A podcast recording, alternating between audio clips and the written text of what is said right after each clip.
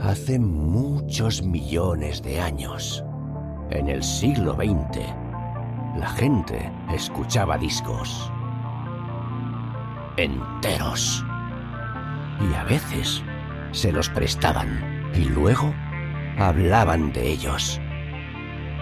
Con ustedes, Disco Prestado con Marca Liana.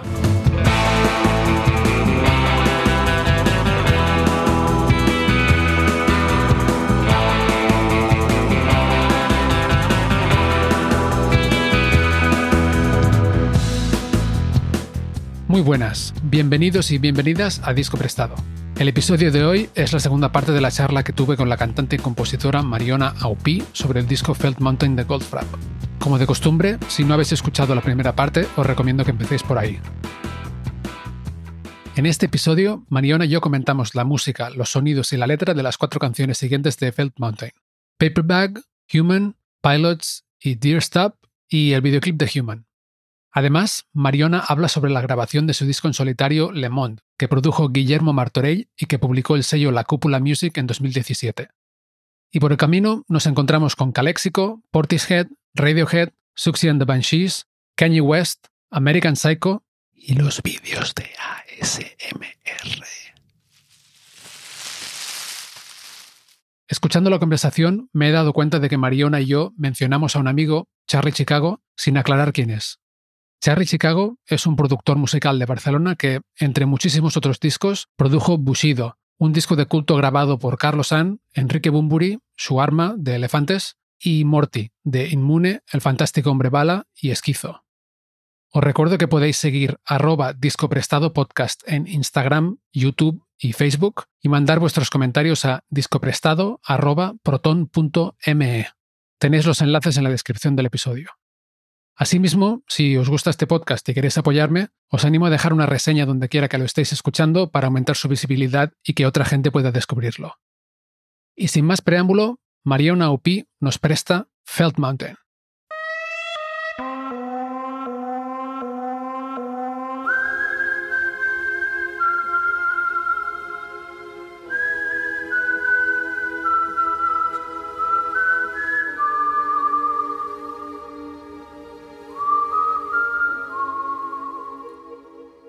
Pues seguimos con Paperbag, bolsa de papel.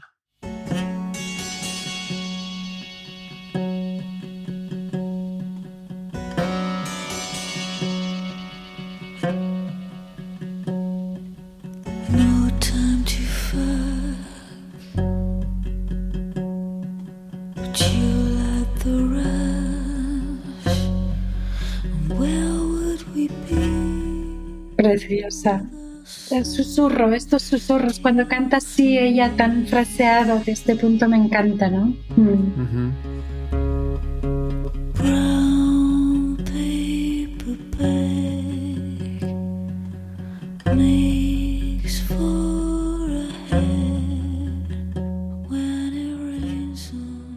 Empieza con el clavecín este. A mí me suena como si estuviera conectado a un ampli de guitarra con la reverb esta de muelles. Tiene un sonido muy particular. Qué maravilla el sonido de la reverb de muelles. Eso es Ajá, sí, sí.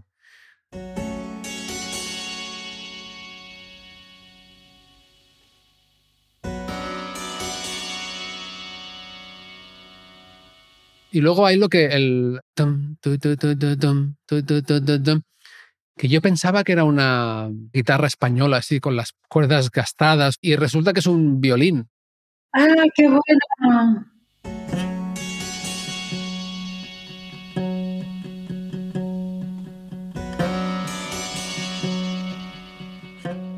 Y las cuerdas van como entrando, ¿no? Va creciendo la canción. Qué bonitas las cuerdas cuando están bien puestas, ¿eh? Sí, sí, sí. Es todo un mundo esto, ¿eh? Del arreglo. Guau, es todo un mundo. Mira, con el disco de Le Monde, con Guillermo, hicimos un arreglo de cuerdas para una canción y al final lo vimos que quedaba como demasiado pretencioso. Mm. Y lo que hizo Guillermo es coger estas cuerdas, porque fuimos a un estudio a grabarlas y todo, fuimos a Solda Sans. Cogimos las cuerdas, bueno, las cogió él, las puso del revés y en la última canción, ¡pum!, las puso, ¿no? ¿Qué dices? ¡Ostras! no las pudimos poner tal y como venían. A veces depende de cómo, ¿no? Las cuerdas pueden quedar como son tan majestuosas que... Exacto, sí, sí. En este disco están súper bien puestas. O sea, en ningún momento piensas que puede quedar pretencioso, puede quedar... No, es como que, wow, lo ensalza todo. Thank.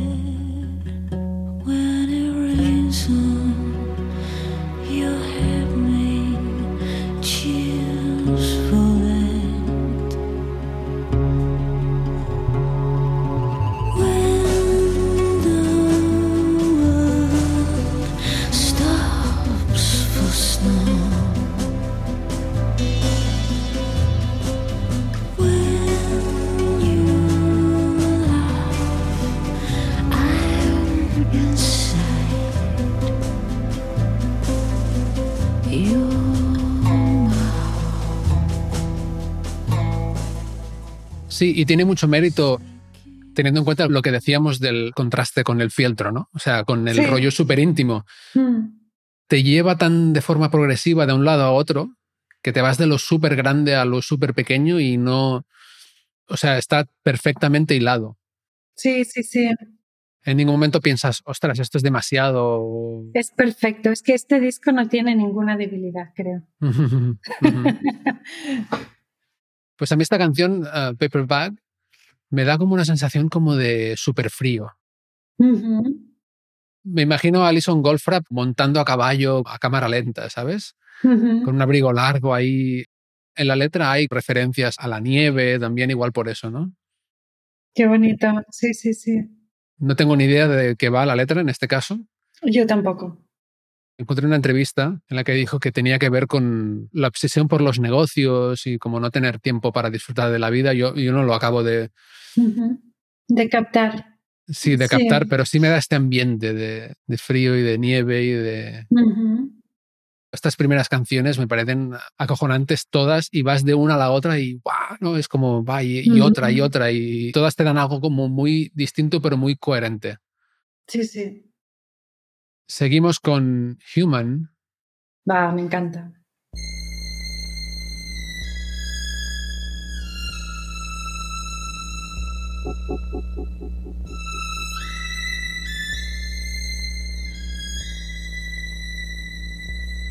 They fall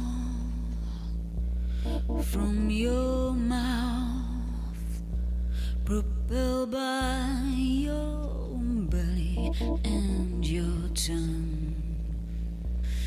I shiver when you say, and I fall into jelly. I think I loved you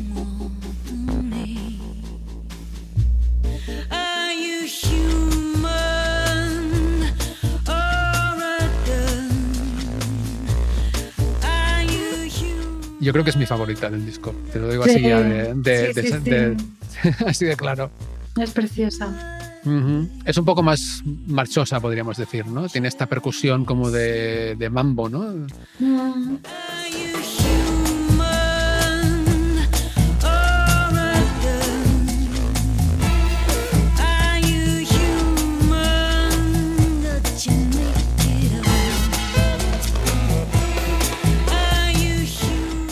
Sí, está muy bien hecha, la melodía de la voz es preciosa, cómo está producida es preciosa, es redonda, es redonda y es muy single, ¿no? También. Mm, sí, de hecho fue el tercer single. Sí. Y es la única que estaba compuesta de antes o medio compuesta. Sí. Por Alison Goldfrapp con, por lo visto, dos músicos de un grupo de jazz electrónico que se llamaba Startled Insects. Mm. Porque ella creo que es artista, ¿no? Estudió Bellas Artes o algo así. Creo que sí. No sé si hacía cuadros o esculturas o, algo así como muy plástico. ¿Has visto el videoclip? No. Hay un vídeo muy chulo. Claro, la letra esta es más clara. Bueno, el estribillo es, ¿eres humano? Eres, humano, amor mío, ¿no? Ah, ah, no, dice, or a dud. Dice, ¿eres humano o una porquería? Ah, ya entendía. Are you human or my love? No. No, lo tuve que buscar porque yo no lo entendía tampoco. ¿eh? Vale. Lo deja medio- a medio pronunciar un poco. Se- Cambia bastante. Se sabe un poco, sí. Ah, are you human or a dud? Que además es una Ujú. palabra que no la conocía tampoco. ¿Eres humano o una porquería, no? Que tú no, no conozcas la palabra debe ser muy inglesa, ¿no? Muy, eh, Muy británica, ¿no? Sí, a Sí, veces me pasa, a veces hay eh, de- palabras del inglés americano que tampoco las conozco, ¿eh? pero sí, esta no la había oído ni leído nunca. Yo creo que la letra va muy de, de perversiones y en el vídeo sale ella en una habita- habitación de hotel vestida de... mm, ah, Sado. de- no, de persona que limpia la, Ah, la vale. habitación del hotel, ¿no? Y sale como limpiando, ha habido una fiesta, algo ha pasado, ¿no? En la habitación. Y luego en un momento se mete en el armario y entran estos hombres de negocios, dos hombres de negocios.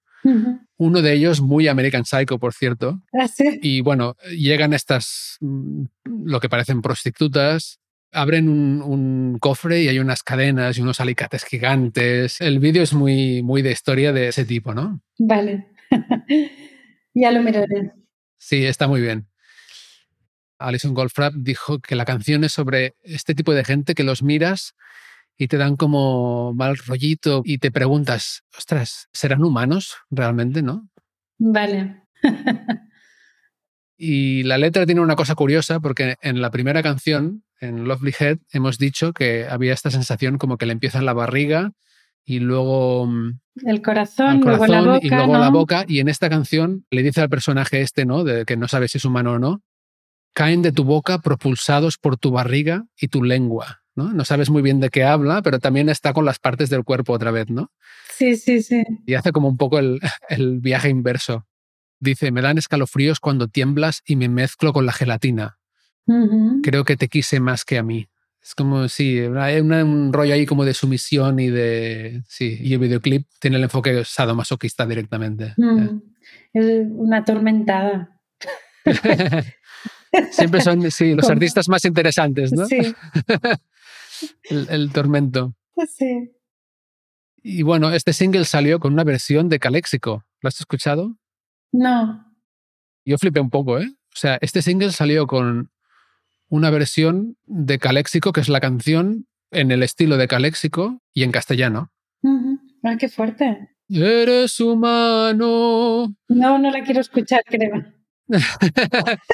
Eh, igual no, ¿eh? porque aparte es una traducción muy rara, como que no han intentado que cuadre Vale. mucho tampoco, ¿no? Eh, pero es interesante, ¿eh? O sea, no sé si te va a, a- a destruir la experiencia o la, la relación que tienes con la canción, pero es interesante. Y hay incluso, creo que hay un vídeo, o la han tocado en directo alguna vez.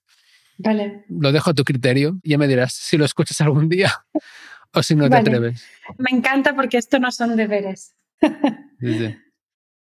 Y bueno, y luego salió con un, lo llaman mix cromañón y mix neardental, esta canción.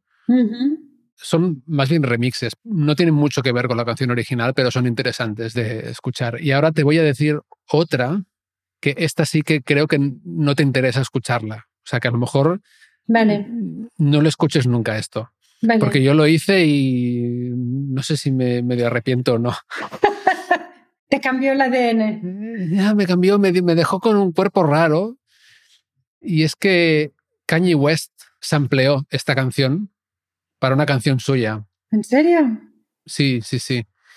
La canción se llama Freestyle 4, Freestyle 4. Ujú. Y es muy raro, no te sé decir. Lo respeto como artista, ¿eh? no, no es mi rollo. Pero bueno, puedo escuchar un disco de Kanye West y apreciar lo que hace, ¿no? Pero escuchar la canción esta sampleada dentro de una canción de Kanye West es, eh, es una aventura, por lo menos, ¿no? Por decirlo Ya. suave. Ya me dirás si lo has escuchado no. Vale. Si te atreves, ya me lo cuentas. Vale. Y así investigando cruces así interesantes de, entre Goldfrapp y otros artistas, Goldfrapp hicieron un remix de la canción Judas de Lady Gaga. ¿En serio? En serio, es muy guay. Goldfrapp dijeron que se alegraron de que Lady Gaga lo hubiera publicado porque de alguna forma no esperaban que lo cogiera, ¿no? Porque está como a la mitad de tempo todo, incluida la voz. O sea, es un remix de, bueno, lo hacemos, seguro que no lo usan, pero tal, ¿no? Y es, es interesante.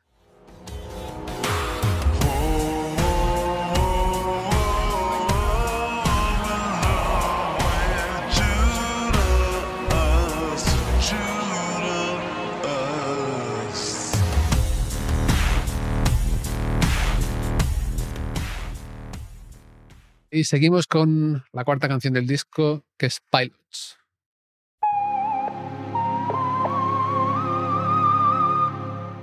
A mí me encanta esta canción también. Esta canción, además, ahora que sabes que eso es su voz pasada por el sinte, ojo, eh, porque se mete ahí en una tesitura muy bestia. ¿eh?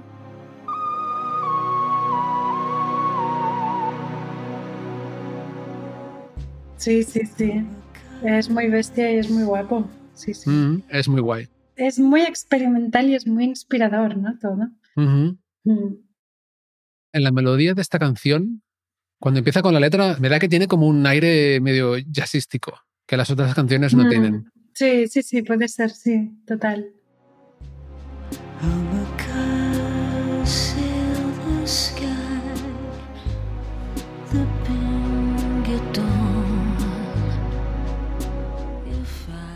Y ahí tenemos a Adrian Utley, el guitarrista de Portishead, tocando el bajo.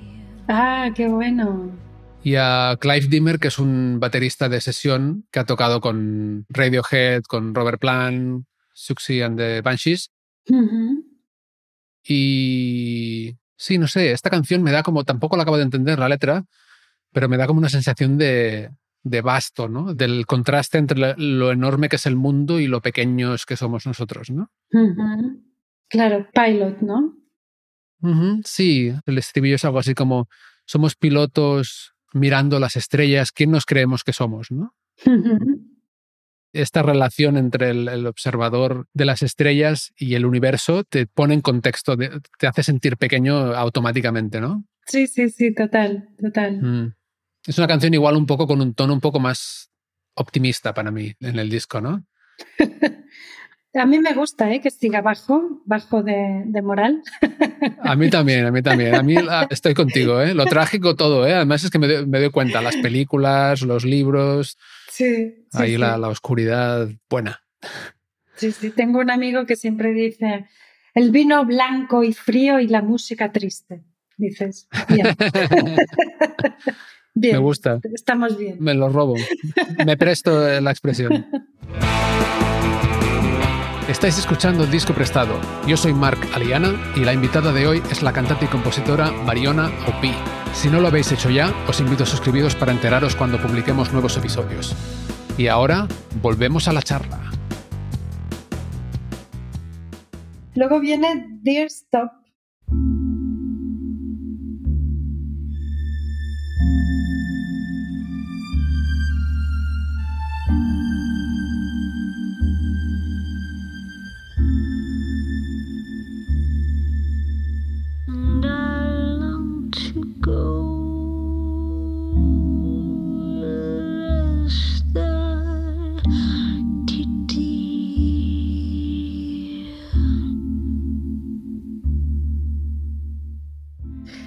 La veo como muy, muy Marlene Dietrich. Todo, la puesta en escena, la voz, todo, todo, todo. Es como muy, muy vintage, ¿no? Todo el, el estilo. Mm. Sí, y es muy la portada del disco, ¿no? Sí, Esta sí. textura así, esta Sí. mirada como... Sí, sí. Mm. Es muy inquietante esta portada, ¿eh? Sí, Además, yo, yo este disco lo tengo de que es sin plástico, ¿no? Que es todo de, de papel. Ah, como el Digipack, ¿no? ¿Se llamaba? Digipack, Sí, sí, sí. Me ha costado un poco encontrar lo que significa el título. Pero claro, un dir es un venado, un ciervo, y stop es una parada, pero por lo visto significa al- algo totalmente distinto. Un deer stop no lo acabo de entender, pero es algo relacionado con la caza, en verdad. Es ¿Sí? algo que se pone a una trampa para que no se acabe de cerrar del todo. Y si entra la pata de un ciervo en la trampa, que la coja pero no la... O sea, No que no la acabe de... Sí, sí, sí. Esto es un poco tétrico, ¿eh? pero es, Sí. es algo así. mm, eh, bueno, con este ambiente tan lúgubre, ¿no? De la canción, que es como una balada así muy oscura, donde ella canta como si fuera una niña un poco, ¿no? Mm, sí, sí. Tiene un toque como dadaísta. And I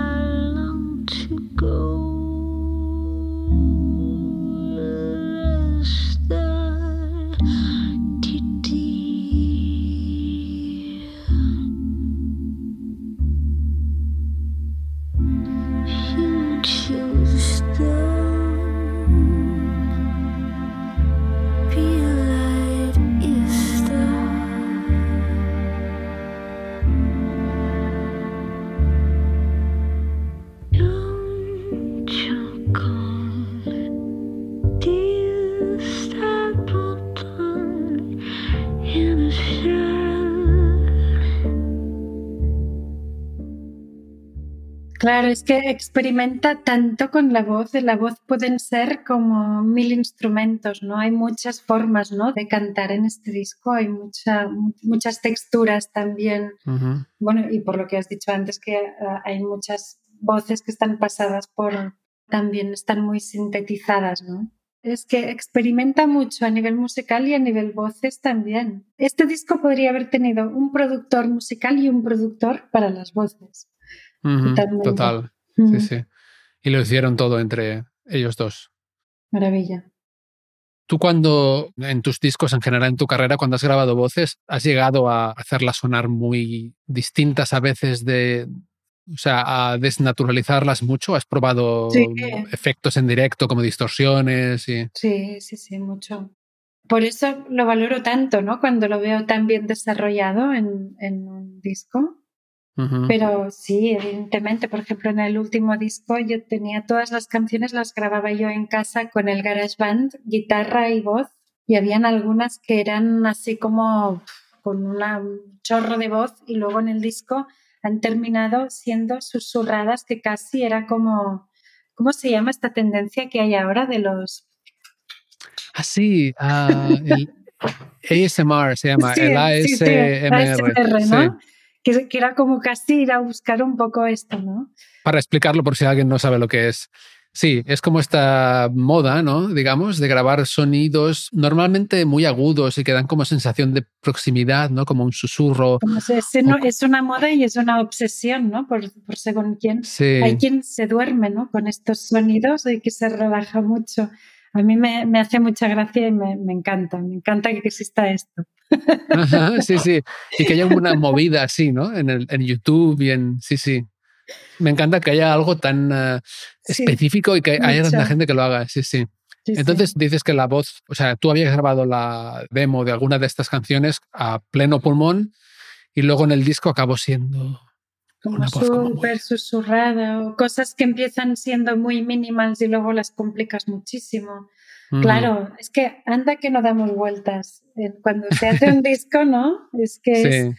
tocar, retocar, tocar, retocar, tocar, retocar. ¿no? Eh, O sea, claro, en este disco estuvimos tres años trabajando Guillermo y yo. Mm. Nuestro amigo Charlie Chicago, recuerdo que siempre decía, un disco no se acaba, se abandona. Eh, Me encanta, parece que lo veo diciendo eso. Sí, sí, Vaya, vaya sí, sí. persona, vaya persona. Eh, Charlie Chicago. Es un aforismo Chicago total. Yo lo, lo he repetido un montón de veces después. ¿eh? Siempre le cito o digo, tengo un amigo que dice esto, pero he pensado en él muchas veces en esto porque, porque es verdad, ¿no? Total. Llega un momento en que, en que dices, bueno, sí, podría seguir cambiando cosas y probando y no sé qué, pero bueno, lo tengo que dejar algún día esto, ¿no? Hay Y lo dejas y abandonar- Hay que abandonarlo, ¿no? Porque por salud, ¿no? También. un saludo para Charlie si llega a escuchar Ay, el podcast. Sí, sí. Un saludo, Charlie. Por cierto, el Lemon me gustó muchísimo. Ay, qué bien. Creo que he escuchado todo lo que has hecho y es el que más me ha gustado de toda tu discografía. Qué bien. Yo para mí es como la madurez. Cuando estaba haciendo este disco, estuve muy, muy sola. No digo musicalmente, ¿eh? porque estaba con Guillermo y Guillermo tuvo una implicación brutal y es, es una persona que tiene muchísimo talento, ¿no? Pero lo, lo compuse muy sola, estaba muy sola en casa, ¿no? Era como un momento muy, muy introspectivo mío, ¿no? Mm. Y la verdad es que me gusta mucho bueno, tenía una baraja de cartas del tarot y muchas veces pues para componer pues mezclaba los arcanos mayores, ¿no? Y hacía pum. Y siempre que preguntaba para el disco y para el para cómo, cómo ir a nivel creativo, siempre me salía al mundo, ¿no? Que es la última carta, que es como un poco la, la carta más femenina, la carta más de, ah, no sé, es como un nacimiento, ¿no? Es como cuando te sientes realmente pleno, ¿no? Con, y muy seguro de lo que estás haciendo, era esa carta, ¿no? Y al final quise ponerle este nombre ¿no? al disco, como un poco un homenaje a este azar que iba saliendo, ¿no? Siempre con el tema del tarot. Es un poco la realización, ¿no? Que después de dar tantas vueltas y colaborar con tanta gente y hacer tantas cosas, pues, pues hacer algo tan sola, ¿no? Es como un poco fue una realización para mí. Sí, tan personal, porque realmente el disco Sí, se siente así, ¿eh? Sí, sí, sí, sí, sí. Mira, ahora me das ganas de escucharlo.